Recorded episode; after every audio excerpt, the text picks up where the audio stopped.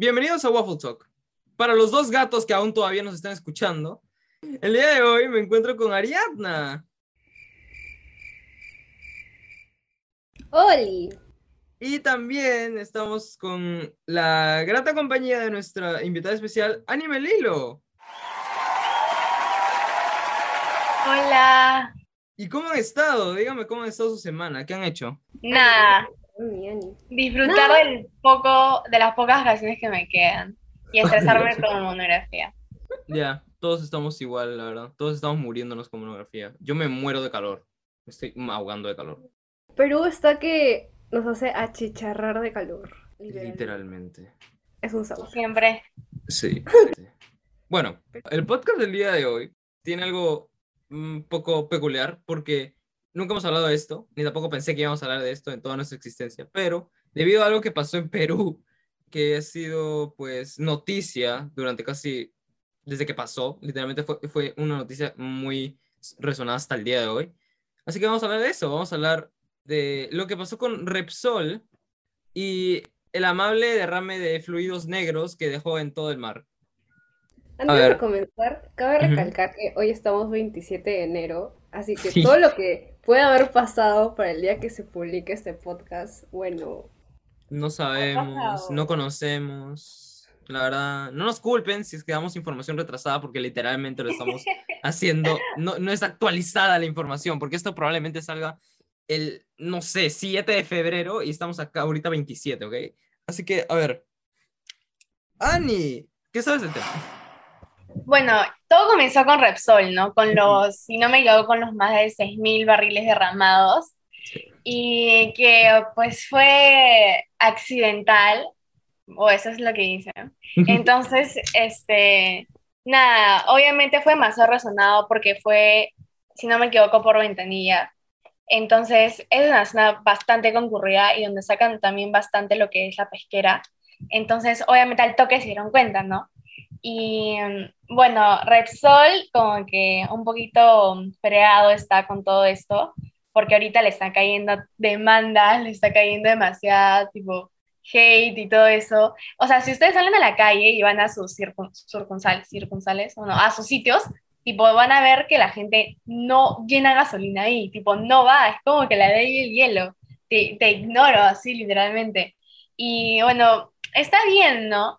Pero siento que también Repsol no se ha hecho cargo, entonces como que, ¿cómo quieres que te, como que, perdóname por así decirlo, si tú no haces nada? Y creo, creo, si no me equivoco, salió un meme, o no sé si es verdad, en el que obviamente estaban buscando voluntariados para poder limpiar las, eh, las playas, y Repsol fue con un, con un... Sí, tipo, sí, con un recogedor, con, con, Con con un recogedor, Ajá, ¿es sí, verdad? ajá. Sí, sí, sí. No, no sé si es de verdad ya, pero la cosa, no, yo tampoco sé si es de verdad, pero yo también vi el meme y literalmente vi, había un montón de eso con, con personas ahí, con un montón de personas que estaban haciendo lo mismo, que estaban haciendo el mismo meme. No sé si es verdad o es por algo que haya dicho Repsol en alguna entrevista defendiéndose, no tengo idea. esa no me iría tampoco. Tipo, Yo tampoco, escúchame, pero si fue así, qué vergüenza, de verdad, qué, Qué vergüenza. Y, y Literal. como que encima, algo que yo me pregunto es que por lo que yo tengo entendido, hay países en los que ya ha pasado esto, el derrame de petróleo es muy común, lamentablemente, pero los países tienen máquinas ya, tipo, unas máquinas muy buenas que te ayudan a poder No. recuperar ese petróleo. Yo sé que Perú está económicamente muy mal, pero No estamos tan bien. no tendrá una maquinita por ahí, porque un recogedor y voluntarios, obviamente es un poco factible, ¿no? Literal. Y lo peor de todo es que todos nos enteramos como semanas después de lo cuando en verdad ocurrió, porque los medios únicamente empezaron a tipo esparcir la noticia cuando vieron de que ah, esto es algo grande, algo que la gente está documentando y nosotros no. Nos vamos a ver mal si no lo hacemos. Literalmente fue así. Escúchame, la prensa peruana está más comprada. Es que literalmente, es que escúchame, yo creo que toda la prensa en sí lo único que busca es ser sensacionalista y ver y intentar ocultar lo más posible ciertas cosas que les conviene ocultar y luego presentarlas al público cuando no les conviene. Y escúchame, yo me enteré de esto cuando yo todavía estaba en Francia.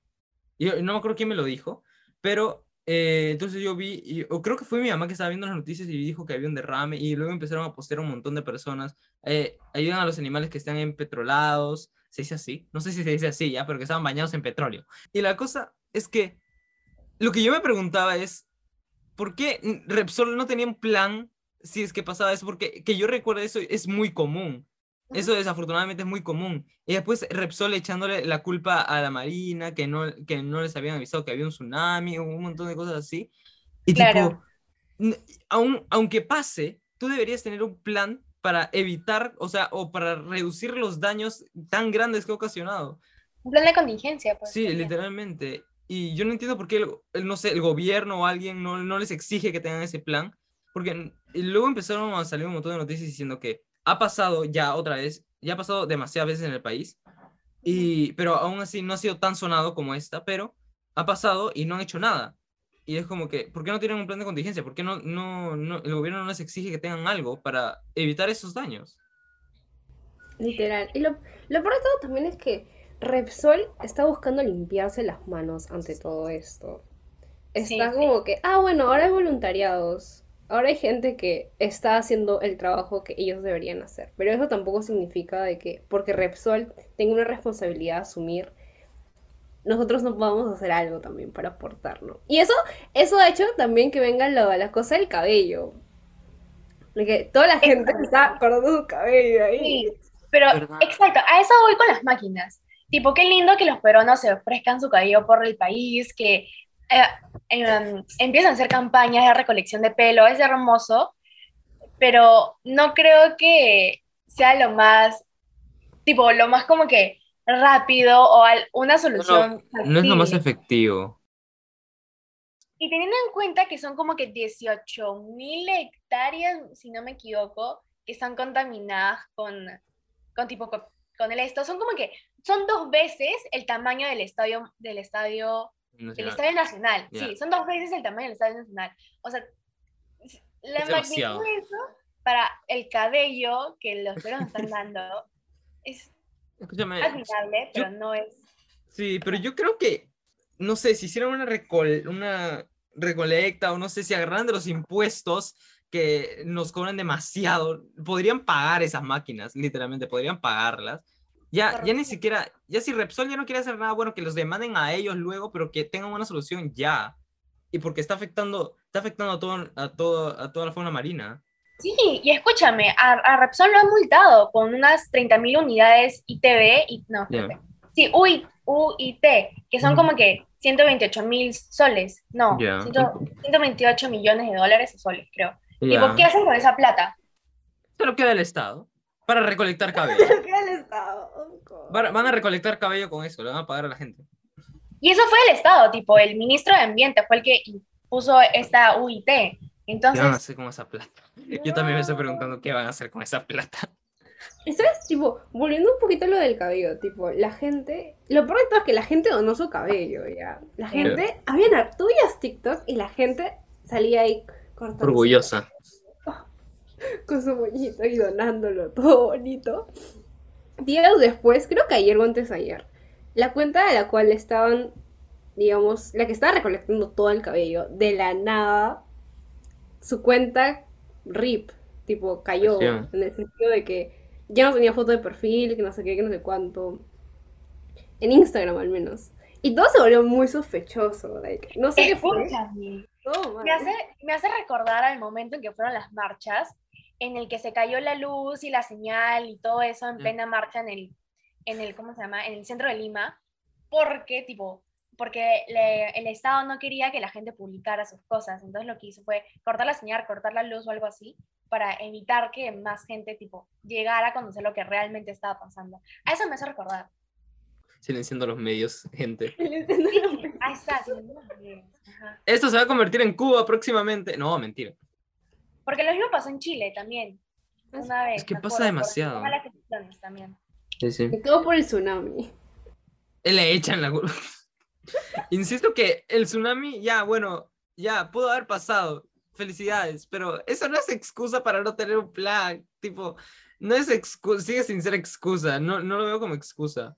Lo peor de todo es que, tipo, tsunami había pasado en los extremos de la TAM y Perú nunca registró tsunami. Y- y- había alerta de tsunami supuestamente. Sí, Y ya, eso es de lo, del tsunami- único que me enteré. Para el Perú, tsunami, ¿cuándo pasó eso? No. La Marina dijo, esto no ha pasado. Qué terrible. Pero escúchame, volviendo a lo que a- Ani había dicho hace un, un rato, que era lo de que las personas no están yendo a comprar la gasolina de Repsol. Justo con Ariadna había hablado de este tema yo. Y era como que, ok, No hace tiempo. sí, hace tiempo.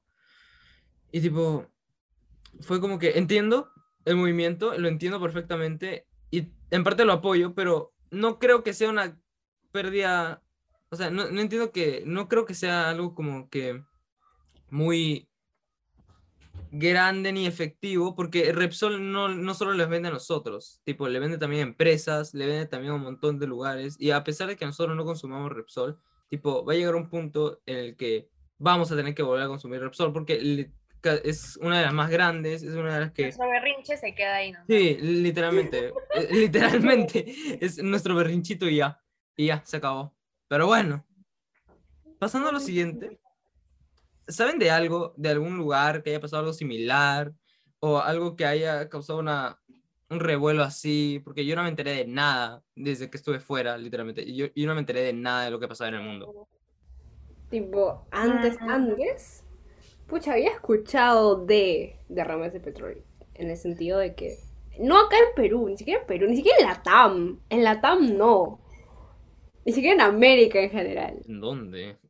En el otro lado del mundo. China. Literal, como que por China tal vez, ¿ya? Sí, he escuchado de, pero no es como que, ah, sí, esto va a pasar en la TAM, aunque ahora que lo pienso, era más probable que pasara en la TAM que precisamente en China, pero pues, ¿qué vamos a hacer, you know? Pero principalmente porque, por Moon, pues, ¿no? Porque, o sea, teníamos Claro. que ver en Perú Moon 2020, creo. A mí me tocó un tema de, de petróleo. ¿Verdad? Un comité, ¿no? Sí, un comité de petróleo y pues tenía que ver el tema, de todas maneras. Apareció. Entre tantas noticias apareció y es de hecho un problema más común de lo que se cree. Sí, ya había pasado. Ya había pasado bastantes veces. Acá también había pasado, pero no fue tan sonado. Y tipo, es como, también, también se dependió demasiado de que, por ejemplo, esto fue en, por, creo que fue por la playa, por la costa. Fue por la costa, ¿no? Ni idea por dónde fue. La cosa, la cosa es que un montón de personas eh, residían por ahí y vieron, y vieron eh, los efectos literalmente inmediatos a, no sé, a los, pa a los animales, al mar, a todo eso. Ajá. Y fue como que en los anteriores derrames que supuestamente habían ocurrido, o que yo había, o yo luego escuché de eso, ocurrieron más en lugares como, no sé, más cerrados, más lejos de la población, y por eso la mayoría o ni se Sí, enteraban ni le importaba. Creo que ah, han habido derrames, tipo ese Ujú. tipo en la selva del Perú. Dicen que han habido un montón ahí y que nunca han sido documentados, más bien. Sí.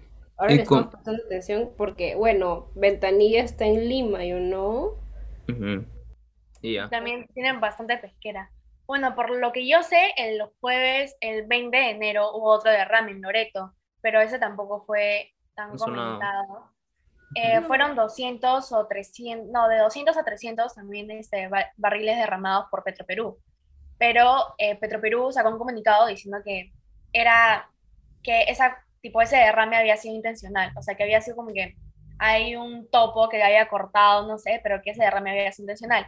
Y justo cayó por unas, eh, por unos como que pueblitos de Loreto específicamente, y él como que el jefe de la manada de ese pueblito desmintió eso. Dijo que no, que no había sido así, que, o sea, rechazó totalmente lo dicho por Petroperú, que había sido intencional. Y bueno, eh, junto él con otros comuneros como que se juntaron a hacer ese como que huelga, así como que- claro, yo vivo de, de la pesca que hago en este lugar, de los animales, no sé qué, como que qué vas a hacer, ¿no? Y ya bueno, Petroperú paralizó todas sus como que acciones y todo eso, pero sí, ya, y, Ole- y el OEFA también, que no sé qué es, creo que es una organización de ambiental y esa cosa. Entonces también intervino ahí a lo mismo que hizo, lo mismo que hizo en Repsol, y nada, solo dijo que iba a hacer una supervisión y una investigación sobre lo que realmente había pasado, ¿no? Y va a encontrar responsables de estos hechos, pero no da una solución exacta para las personas que viven de esto. Entonces, de algo común, tipo de algo que haya aparecido de casos similares, lo único que escuchas es, de Loreto que pasó el hace poco, 20 de enero. Ni me enteré. Te lo juro, ni me enteré. Sí, fue en la Amazonía. Es que ese es el problema, tipo, los medios no cubren ese tipo de noticias. Ponte, tú no te has enterado, Tiago, y eso es un buen ejemplo de que los medios no hacen un buen trabajo en el sentido de que supuestamente son periódicos nacionales cuando en verdad solo cubren noticias, en su mayoría, que pasan en Lima. Que, claro, es que literalmente se centran más en lo que pasa en la capital y no les importa tanto lo que pasa en otros lugares del, del país. Es algo demasiado triste. Es algo demasiado triste. Es como las elecciones, ¿te acuerdas? Cuando, ah, las encuestas, las encuestas de las elecciones. Decían como que no, van a, va a ganar Keiko, creo que era Keiko. Sí, porque tenía tanto porcentaje de tal lugar y tal persona lo apoyaba. Y la realidad era que, tipo, no, los números no eran así. Era que decían, no sé, la mitad de los encuestados eran de Lima y la otra mitad era de todos los otros departamentos. Y por eso decían, va a ganar Keiko, está sobrado, que va a ganar. Y fue como que... Fujimorismo. Fujimorismo, ay Dios mío. Pero ¿sabes qué? Yo por lo que he escuchado, no sé si en Repsol o en Loreto, que fue, ya organizaciones internacionales o mejor dicho mundiales eh, ya han intervenido. Por ejemplo, en Loreto intervino el acá está, la plataforma de los pueblos afectados por las actividades extractivas. Entonces, este, no sé quién pasó el chisme porque claramente la prensa no fue.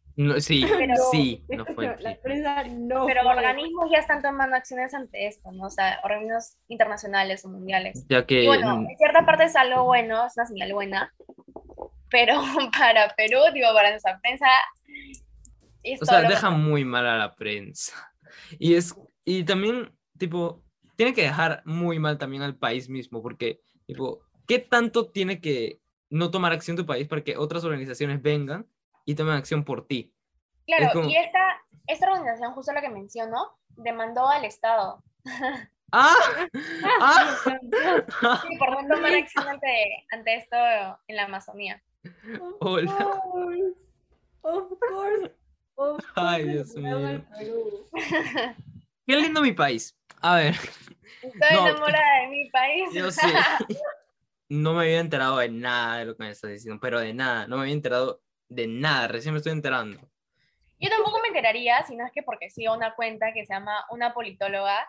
Este, muy buena, se la súper recomiendo. La chica sube de todo, información súper verídica, de fuentes súper confiables. Se llama Una Politóloga, eh, Marisol, que es politóloga, ha estudiado justamente ciencias políticas es súper buena. No, yo aquí promocionando, canje. Pero no, de verdad, es súper buena. Yo la súper recomiendo seguirla a chica. Es el ejemplo a seguir de Annie. Me. de Annie, como que obvio. Obvio, obviamente. Ya. Obvio, obvio.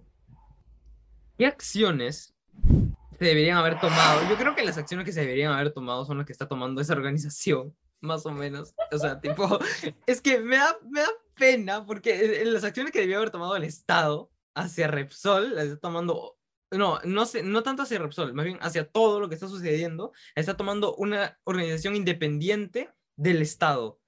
Y es terrible, es terrible eso, es, es, es, es totalmente, está muy bien, está muy bien que tome acción, pero este deja muy mal al país, deja muy mal a la organización del país, deja muy bien a la política del país, deja muy mal a todos del país. A la prensa también le deja mal porque no cubren esas noticias. Otras personas de diferentes medios las tienen que cubrir. Entonces, ¿Qué debió haber hecho nuestro país para realmente resolver la situación? Ay, pucha. Es que de por sí el gobierno está, está, está mal internamente. Y si algo está mal internamente, va a estar peor. Todo está mal. Exacto. Si yo hablo del gobierno, se habla de corrupción. Y si se habla de corrupción, es vacar al presidente. no es por ofender, pero es la verdad. Tipo, si uno ve las noticias de vez en cuando, y ni siquiera todos los días, ¿eh?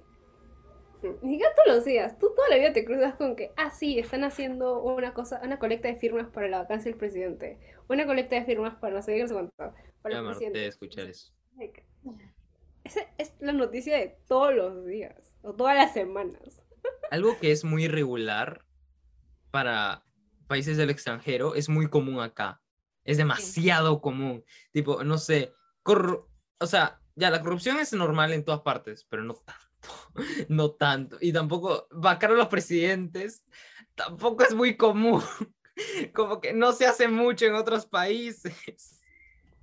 Bueno, sí, el Estado es más que todo lo que tiene que intervenir, tipo, para eso estás, ¿me entiendes? Para ayudar a tu pueblo, tipo, garantizar su seguridad, tanto física como psicológica, y no están haciendo eso. Y da vergüenza que organismos externos tengan que intervenir para que, porque tu país no hace nada por ti, ¿entiendes? Eso sí da bastante vergüenza. Y también los peruanos, que nosotros mismos hemos estado haciendo estas campañas de recolección de pelo, y eso también muestra la ineficiencia del Estado, ¿no? Que el mismo, la misma sociedad tenga que hacer sus propias soluciones, sus propias campañas, porque el Estado se limpia las manos. El Estado nos mira, nos mira hundirnos y nos mira así ahogarnos. Te miro, te analizo y te ignoro. Eh, eh, literalmente, eso es, los tres sencillos pasos del gobierno, ya está. Es que, qué terrible. Hago las mil promesas, te voy a comprar oro y cuando ya estamos juntos, te voy a lanzar. te voto. te empujo más, sí. Así son. Qué terrible, ¿verdad? Pero bueno, para cerrar, vamos a decir nuestras conclusiones finales. Cosa que siempre hacíamos, pero no sé, a ver. Empieza, empieza Ani, dale. Ya, bueno, hemos estado viendo todo, pues, lo de, lo de Repsol, lo de Loreto, y justo ahorita que me estaba medio que preparando, buscando información, eh, me di cuenta que han habido 474 derrames en la Amazonía, en solo este, en solo este año, inicio de este año, el 2000 2020, 2020, porque somos 2021, ¿no? Sí. Bueno, ah, somos 2022. 2022 ¿Qué fue? Ahí ya, bueno. 2022. ¿Qué fue? Estoy en otras. Y ya bueno, o sea, ahorita que estamos hablando de casos similares, o sea, literalmente somos, solo nos hemos enterado de dos de las 464 que han habido. Dios mío. Eso es, no sé, no sé cómo catalogarlo, es horrible, no sé, como que... O sea, qué feo, ¿no? los otros 472 va a venir otra organización externa para revelarlos y sacarlos a la luz. Gracias, Perú. Eso que es solo en la Amazonía. O sea, no han especificado si es todo Perú, no si es costa, nada, es Amazonía pura, ¿no? Entonces. ¿Cuántos más habrán? Exacto, ¿cuántos más habrán? Y creo que lo que más nos preocupa con los derrames es los animales y que vivamos de la pesquera, ¿no? Porque Perú bastante pesca tiene. Entonces, a la hora de pues, los derrames, obviamente lo primero en, afectado, eh, en ser afectado es el, sector pesquero, ¿no? los animales, tipo las aves, a los pobres se les junta las alas y no pueden volar. Ay, qué horrible. Los peces, los cangrejos, las coquitas, tipo todo. Entonces, creo que esa es eh, la razón por la cual estamos tan alarmados de eso. Literalmente. Tipo, a ver, yo también me acabo de enterar de lo que acabo de decir y me estoy quedando... Ya, ya ni siquiera me sorprende tanto, me decepciona más.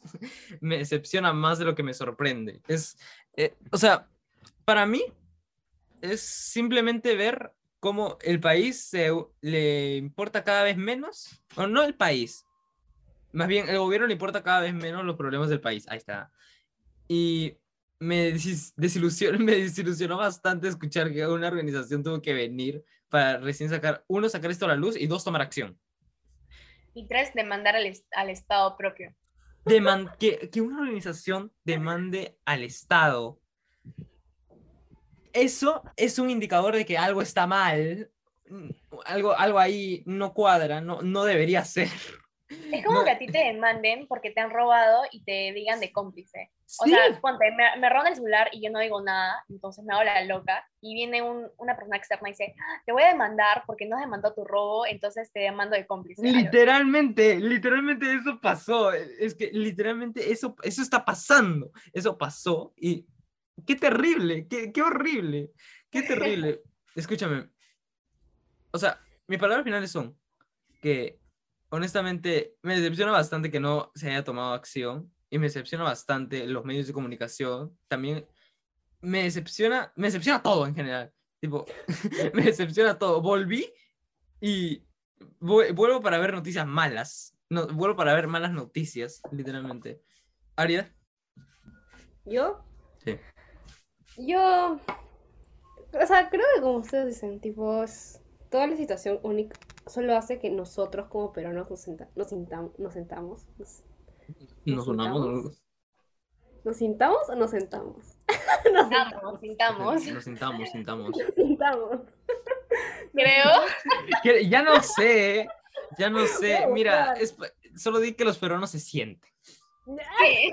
Nos- Muy bien. hace que los peruanos se sientan más decepcionados cada día más por todo lo que está pasando y por lo que, como tú dices, tipo, ya no nos sorprende. Y el hecho de que no nos sorprenda solo hace ver la situación en la que Peor. estamos peor de lo que Alarmante. peor. Es alarmante. Peor, porque, o sea, el Estado solo demanda, demanda, demanda. Y pone deudas, pone multas y ya está. O sea, solo la pone y nunca hace un seguimiento ante eso. El Estado nunca se toma, digamos, la molestia de poder cerrar cada caso de manera individual. Y Ahora lo que yo me pregunto es qué hará el Estado con la plata que supuestamente va a recaudar. Yo, yo, me pre- yo, me- yo ya me estoy imaginando ahí que se van a ir a Cancún a disfrutar mares sin petróleo. Escúchame, ¿vieron esa noticia en que los hijos de Pedro Castillo estaban en Suecia mientras Sí, pasaba todo sí, sí los vi, sí los vi, sí los vi. Lo vi en Francia también, lo vi en Francia. Escúchame, escúchame. O sea, no digo que esté mal, ya disfruta de la padre, de la padre, que lo disfrute de De la padre que su padre tiene, Sí, de nuestros bolsillos, está bien, pero no sé, tipo, no me parece tan bien como que, ya bueno, no me parece tan bien las decisiones que está tomando el señor, pero ¿quiénes somos nosotros, pobres plebeyos, para juzgar a Peter Castle ahí? No, Dios mío, el país está muriéndose. Ya, se acabó. Vamos. Bueno, Ya, pues Espérate, no, no acabé. Yo... dime. No, ya. Y no, pues, o sea, debería, tipo, ya ni siquiera es culpa tanto de Repsol, también es del gobierno. Hay muchas agencias, muchos órganos involucrados en esta materia, a lo cual hace de que no podamos simplemente echarle la culpa a Repsol o ver como el villano, digámoslo, de esta historia Repsol. Porque es algo que ha pasado y va a seguir pasando. Algo Sí, que desafortunadamente no se puede evitar. Exacto, exacto. Y lo peor de todo es que el gobierno ni siquiera invierte en proyectos en los cuales puedan llegar a solucionar esto. Aquí hay dos culpables. Aquí el, culpa el culpable principal, el gobierno, por uno, no implementar medidas de seguridad para evitar que más accidentes así pasen. Porque algunos, algunos son accidentes y también la- el otro culpable, Repsol, o no tanto Repsol, más bien las, ¿se le dice compañías petroleras? ¿Se dice así? Ya Claro. bueno, las compañías que así importan y exportan, tipo el petróleo, embargos y todo eso, también deberían tomar un poco más de seguridad en eso para evitar esos derrames. Pero yo sé que, Claro.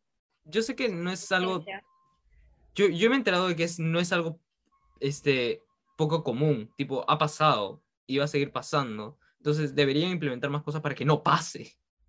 Bueno, pues para cerrar este podcast, queremos agradecer infinitamente a Ani Melilo por acompañarnos. Ani, gracias por hacer esta conversación no tan aburrida. A ustedes por invitarme, me Gracias. importante. Escúchame. Muy probablemente, si es que aceptas, vamos a enviarte un regalo. Porque a la mayoría de los que vienen acá al podcast le enviamos un regalo. Y digo a la mayoría porque son los que aceptan y los que están en el país en el momento. Y bueno, pues este, muchas gracias por estar en el podcast nuevamente. También gracias a Ari por acompañarme en esta edición. Y bueno, pues nos vemos en la siguiente. Muchas gracias por escucharnos. Síganos en nuestras redes. Si es que aún, las- si es que aún no las conocen, literalmente nos pueden Ah, encontrar en todas como. Waffle Talk. En, en como, en casi todas partes estamos como Waffle Talk. Y ya. Muchas muchas gracias. Por favor, ¡No! dime. Dime, ¿qué pasa? Bueno, acaba de decir de que sí, sigan a Talk en las redes sociales. Ya deben estar activas por esta, para cuando se publique este. Para, para cuando se publique esto, probablemente, probablemente vuelva a estar. re- la vamos a revivir. Literal. Y bueno, no más como que spam, digámoslo así, publicidad. Ani y yo tenemos lo que es, eh, es- hemos hecho una organización que se enfoca en lo que es, bueno, dar charlas y próximamente nuevos proyectos de en mental. salud mental. Ajá, salud mental.